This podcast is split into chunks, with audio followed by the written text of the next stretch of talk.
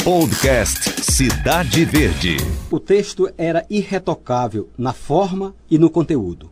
E assim, ele construiu um estilo único de análise da política e se notabilizou como o maior jornalista político brasileiro do século XX. Eu falo de Carlos Castelo Branco, o Castelinho, o personagem deste episódio do Persona. Carlos Castelo Branco nasceu em Teresina em 1920 e faleceu em Brasília em 1993. Filho de uma das mais tradicionais famílias piauienses, Castelinho cursou Direito em Minas Gerais, onde ingressou no jornalismo. Depois foi para o Rio de Janeiro e de lá conquistou o Brasil nas páginas do Jornal do Brasil, com a coluna do Castelo. Foi assessor de imprensa de Jânio Quadro e acabou na Academia Brasileira de Letras. Eu sou Fenelon Rocha e hoje recebo a jornalista e professora Daiane Rufino, ela que fez uma dissertação de mestrado sobre Castelinho. Olá, Daiane, obrigado pela participação. Olá, Fenelon. Olá, ouvintes do podcast da Cidade Verde. Daiane, o Carlos Castelo Branco, ele inventou um novo jeito de fazer a cobertura política no Brasil? Sim, o Carlos Castelo Branco ele foi um marco do jornalismo brasileiro no século XX, reconhecido mundialmente, premiado em Londres. Né? Então é um piauiense que ganhou repercussão internacional por sua atuação de defesa da liberdade de imprensa né? Ele foi um, um, exemplo nesse sentido. E também pelo texto né, que ele escrevia nessa cobertura política, né, com estrutura argumentativa muito coerente e com muita informação. Né? Ele sempre aliava opinião com informação. Quando você diz esse estilo de análise, é, o que é que diferencia do que era feito antes? O jornalismo é, político ele pode ser feito de forma denunciativa, especulativa, e o Carlos Castelo Branco, como ele tinha uma familiaridade com muitas fontes, né, era o grande diferencial, né, porque ele tinha material para escrever, porque ele tinha um bom relacionamento com, com vários políticos e a partir desse material informativo e um conhecimento né, sobre história, sobre política que ele tinha, ele conseguia é, oferecer um texto mais analítico, porém que não era uma, uma opinião vaga do senso comum, era um, uma opinião baseada em informações. Quer dizer, nem informação, nem opinião, análise. Uhum, isso. Isso cria um, um novo estilo para esse tipo de análise política, e eu até pergunto na sequência, ele deixou herdeiros desse estilo? Olha, o Carlos Castelo Branco, ele, ele mudou o texto dele ao longo da, da trajetória. A análise que nós fizemos foi a, propriamente do, da coluna do Castelo, que era assim o título da coluna dele no Jornal do Brasil. Nós analisamos durante 30 anos, né? Então, ele percorreu 30 anos é, relatando os fatos políticos brasileiros. Só para né, situar, do início dos anos 60 até o início dos anos Isso. 90. Ele escreveu até o seu último dia de vida, de 1963 a 1993. Né? A nossa análise né, nós dividimos em quatro períodos, que vai desde o período é, pré-regime militar. O regime militar, a gente consegue distinguir o texto dele do início do regime é, até aquele período de decretação do AI-5, quando tem uma vigilância maior sobre a imprensa e o Castelinho imprime um novo estilo, porque passa a ter um texto com metáforas, né, com menos informação e mais análise, porque era um momento que o Congresso estava fechado. Os políticos costumavam dizer que a coluna do Castelo era o Congresso quando o Congresso não era mais. Quase né? um ano de Congresso fechado, né? Isso. Então, os políticos, como não tinham mais a tribuna para falar, eles recorriam ao Castelinho. E por quê? O Castelinho foi um dos poucos jornalistas de cobertura política que permaneceu atuando. Né? Vários todos os outros calados. Foram né? calados. E o, o Cachelinho, ele, embora tenha sido preso, logo no dia seguinte, depois da decretação do AI-5, ele foi preso, mas ele conseguia, né? Tinha setores, o próprio governo militar, que ele tinha bom relacionamento, no sentido, tinha respeito, né? Então ele conseguiu manter a coluna dele é, sendo publicada, né? um dos poucos nesse sentido. Eu me lembro de uma entrevista do Augusto Nunes à revista Imprensa, ainda em 1994 e foi feita a seguinte pergunta para o Augusto Nunes: Quem vai fazer falta na eleição deste ano? E ele disse: Ulisses Guimarães e Carlos Castelo Branco, que tinha morrido no ano anterior. Isso mostra que o Castelinho, de alguma forma, tinha se tornado uma instituição? Sim, a coluna do Castelo ela se transformou num espaço onde as pessoas é, recorriam para saber o que estava acontecendo, em um espaço em que o debate político já não existia. Né, em espaços como, por exemplo, o Congresso Nacional. Mas mesmo com a redemocratização, ele uhum. consegue permanecer sendo essa bússola? Sim, sim, consegue, porque ele tem informações privilegiadas ou exclusivas, né, por conta dessa, dessa rede de fontes. E assim, o texto de Carlos Castelo Branco, né, depois desse período mais duro do AI-5, né, ele tem um processo de redemocratização onde ele, onde ele aparece também impulsionando ou incentivando, Carlos Castelo Branco incentivou juntamente com, com Petrone Portela esse processo de abertura política. Inclusive o termo abertura lenta e gradual, que foi criado por, pelo outro piauiense, Petrone Portela, foi publicado exaustivamente pela coluna do Carlos Castelo Branco. E que traduziu aquele período Geisel, né? Isso. Então, isso mostra a força que, que as palavras de, de Castelinho tinham para o cenário político nacional. Né? O Carlos Castelo Branco era tido como muito rigoroso no texto e na relação com as fontes.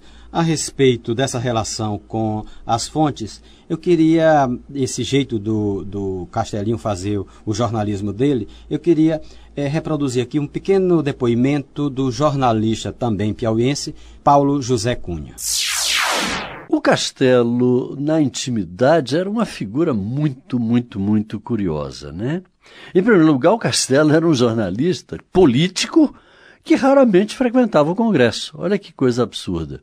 É, aparentemente absurda. Mas, na verdade, é porque o Castelo é que era procurado pelos políticos e não o contrário. Óbvio que ele telefonava para suas fontes, tinha o maior, o maior trabalho para redigir a famosa coluna do Castelo, né?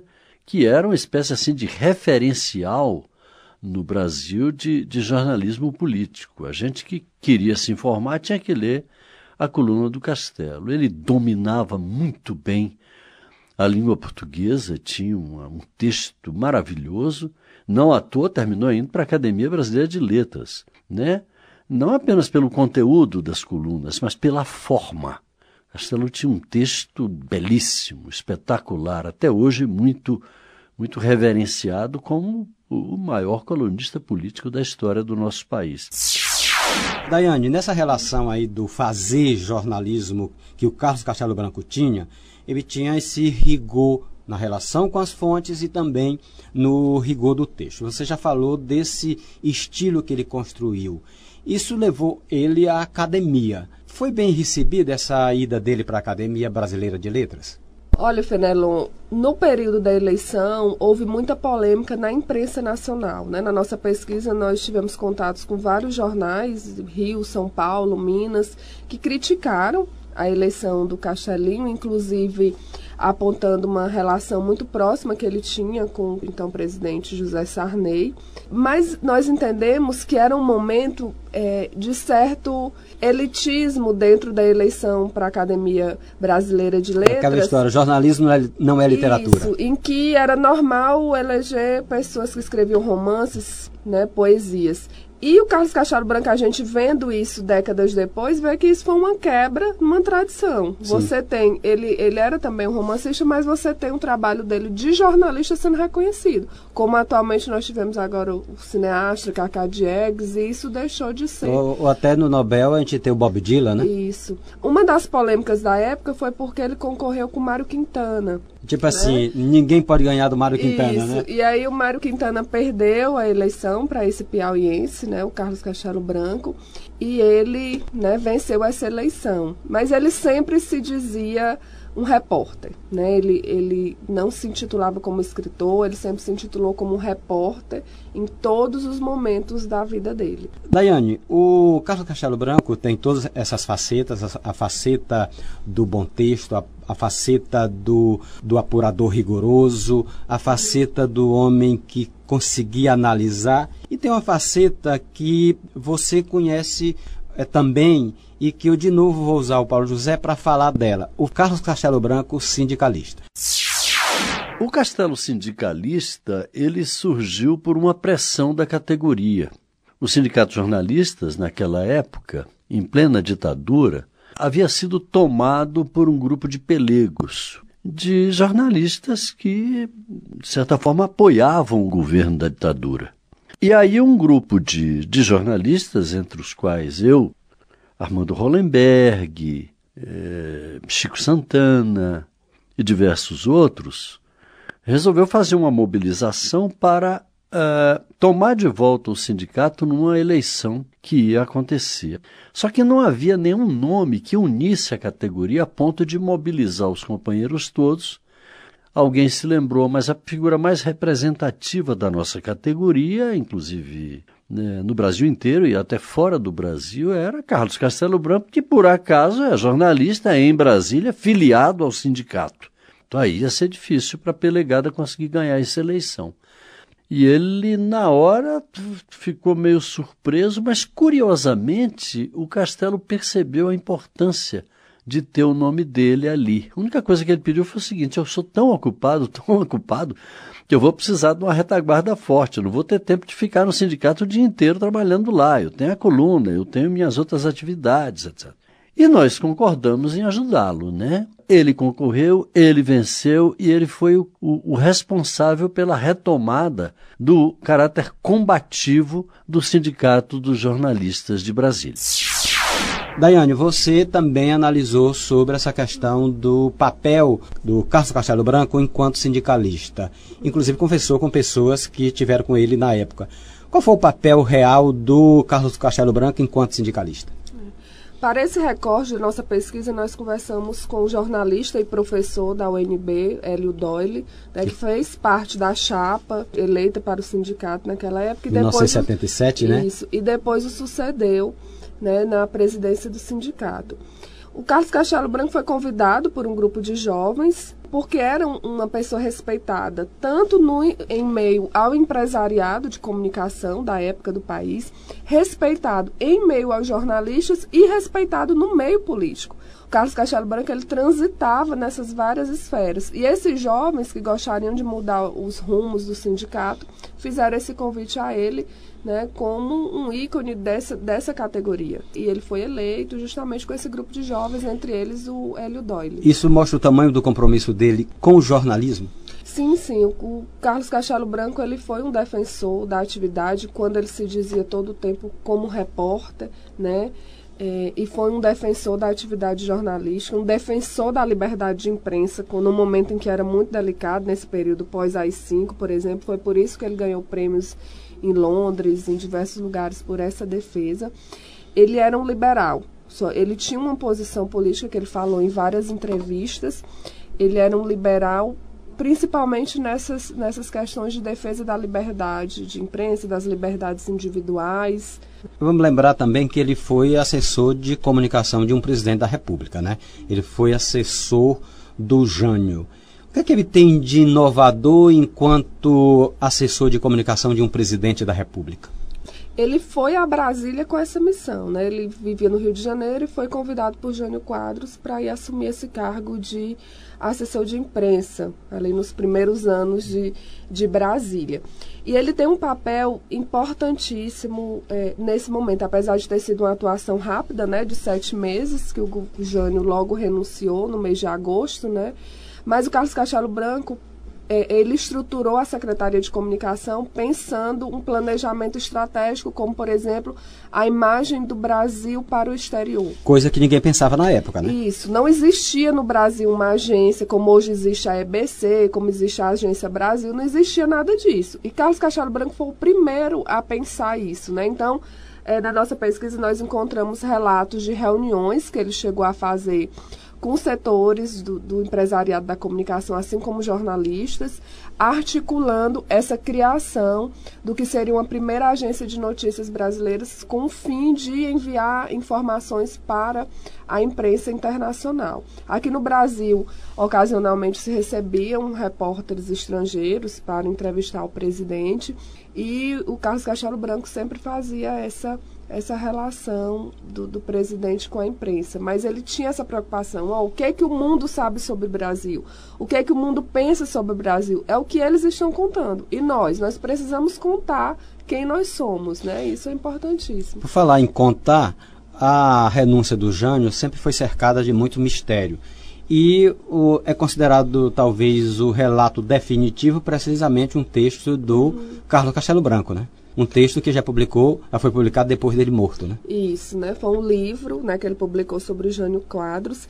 E o, além desse livro, o Carlos Castelo Branco ele tem deixou um acervo que era na sua biblioteca pessoal que foi doada aqui para a prefeitura de Teresina. Encontra-se na, na Casa da Cultura, na Praça Saraiva que nesse acervo, além dos livros do, do, do Castelinho, ele tem vários documentos da Secretaria de Imprensa do governo Jânio Quadros. E está aqui à mão, né? Está aqui em Teresina. É, eu me orgulho muito, Fenelon, de dizer que eu fui a primeira pesquisadora a relatar esses documentos que estão aqui, né?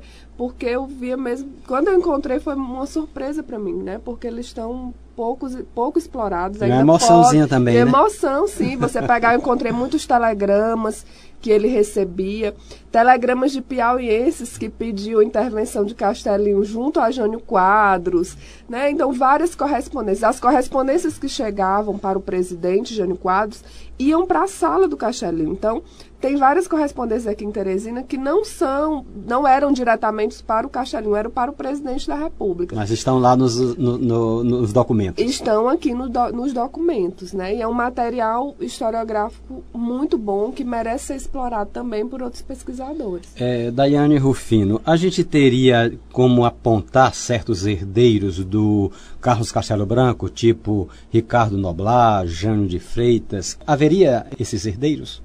Olha, a gente tem alguns bons comentaristas, né? Eu chamo Carlos Castelo Branco de comentarista, é comentarista paradigmático da imprensa, né? Como esse, como esse exemplo.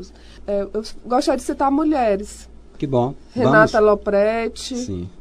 É, a Miriam Leitão ela, a Miriam Leitão, embora ela enfoque na, na, economia, na economia, mas o comentário dela, eu diria que é político-econômico, porque não existe economia sem política, né? Sim. Então, eu gosto muito dessas duas jornalistas, Renata Lopretti e é, Miriam Leitão. Em geral, a gente, a gente hoje tem um jornalismo muito rápido e muito curto. E, e é essa diferença para o jornal impresso e para as revistas, né, que conseguem ter um material mais, mais aprofundado. Né? Então, o desafio do jornalismo é oferecer. Eu acho que o podcast, por exemplo, hum. é algo que pode vir a melhorar isso. Né? A gente tem um, uma análise mais aprofundada e, e as, os, os, veículos, em geral, estão, estão investindo nisso, porque falta, falta isso na imprensa. E aí, quando você diz que falta Castelinho faz falta hoje com esse estilo que ele tinha? Caberia Castelinho nesse universo informativo de hoje? Sim, muito, né, Felelão? Hoje na cobertura política a gente tem uma cobertura muito, muito eleitoreira, né? A gente passa o ano falando quem vai ser candidato, quem não vai ser candidato. Não é isso realmente que importa. As questões de fundo não, não a aparecem, né? A gente precisa analisar é, os posicionamentos, os discursos, analisar as políticas em geral, né? Cachelinho usava as fontes não para fazer um mexerico de um com o outro, mas ele usava as fontes com as informações. E nesse contexto de hoje, é, eu vi falando para os meus alunos que o jornalismo é cada dia mais necessário nesse ambiente de fake news. Né? Então a gente precisa ter jornalistas com credibilidade que as pessoas possam acreditar. Porque hoje os cidadãos também estão muito perdidos, sem saber em quem acreditar né, diante dessa avalanche de informações ou desinformações que está aí na internet. Então, Castelinho seria muito bem-vindo, né? Sim, sem sombra de dúvida. Inclusive, eu concluo a parte biográfica do meu livro sobre o Castelinho, dizendo que, que seria muito bom se ele pudesse ter acompanhado o governo de Fernando Henrique, né? Por exemplo, que ele faleceu um pouco antes de, da eleição de Fernando Henrique, que foi um período importante para a consolidação de nossa democracia. Né? A gente vinha em uma série de governos não eleitos e depois impeachment e etc. Então, Castelinho ele foi um contador da história real. Né? E esse jornalismo feito por Castelinho virou um material histórico perene, né? publicado em livro chamado A Coleção Os Militares no Poder. Então, uma das, das teses que eu defendo no meu trabalho é que o jornalismo, quando ele é bem feito, quando ele é feito com esse rigor, ele consegue transpor a efemeridade, característica do jornalismo, e se transformar num texto histórico. Como ele conseguiu, que é muito raro isso. Olha, Daiane, a gente poderia passar aqui dois dias falando só de Carlos Castelo Branco. Eu queria agradecer a você, você que tem um livro, resultado da sua dissertação de mestrado sobre Carlos Castelo Branco, e convidar os nossos ouvintes a conhecer seu trabalho também. Obrigado, Daiane. Muito obrigada pela oportunidade de falar desse piauiense que nos orgulha muito. E obrigado a você que nos acompanha no Persona. Este e outros episódios estão no cidadeverde.com, no CV Play e nos agregadores como Apple Podcast, Spotify e Cashbox. Até nosso próximo encontro. Podcast Cidade Verde.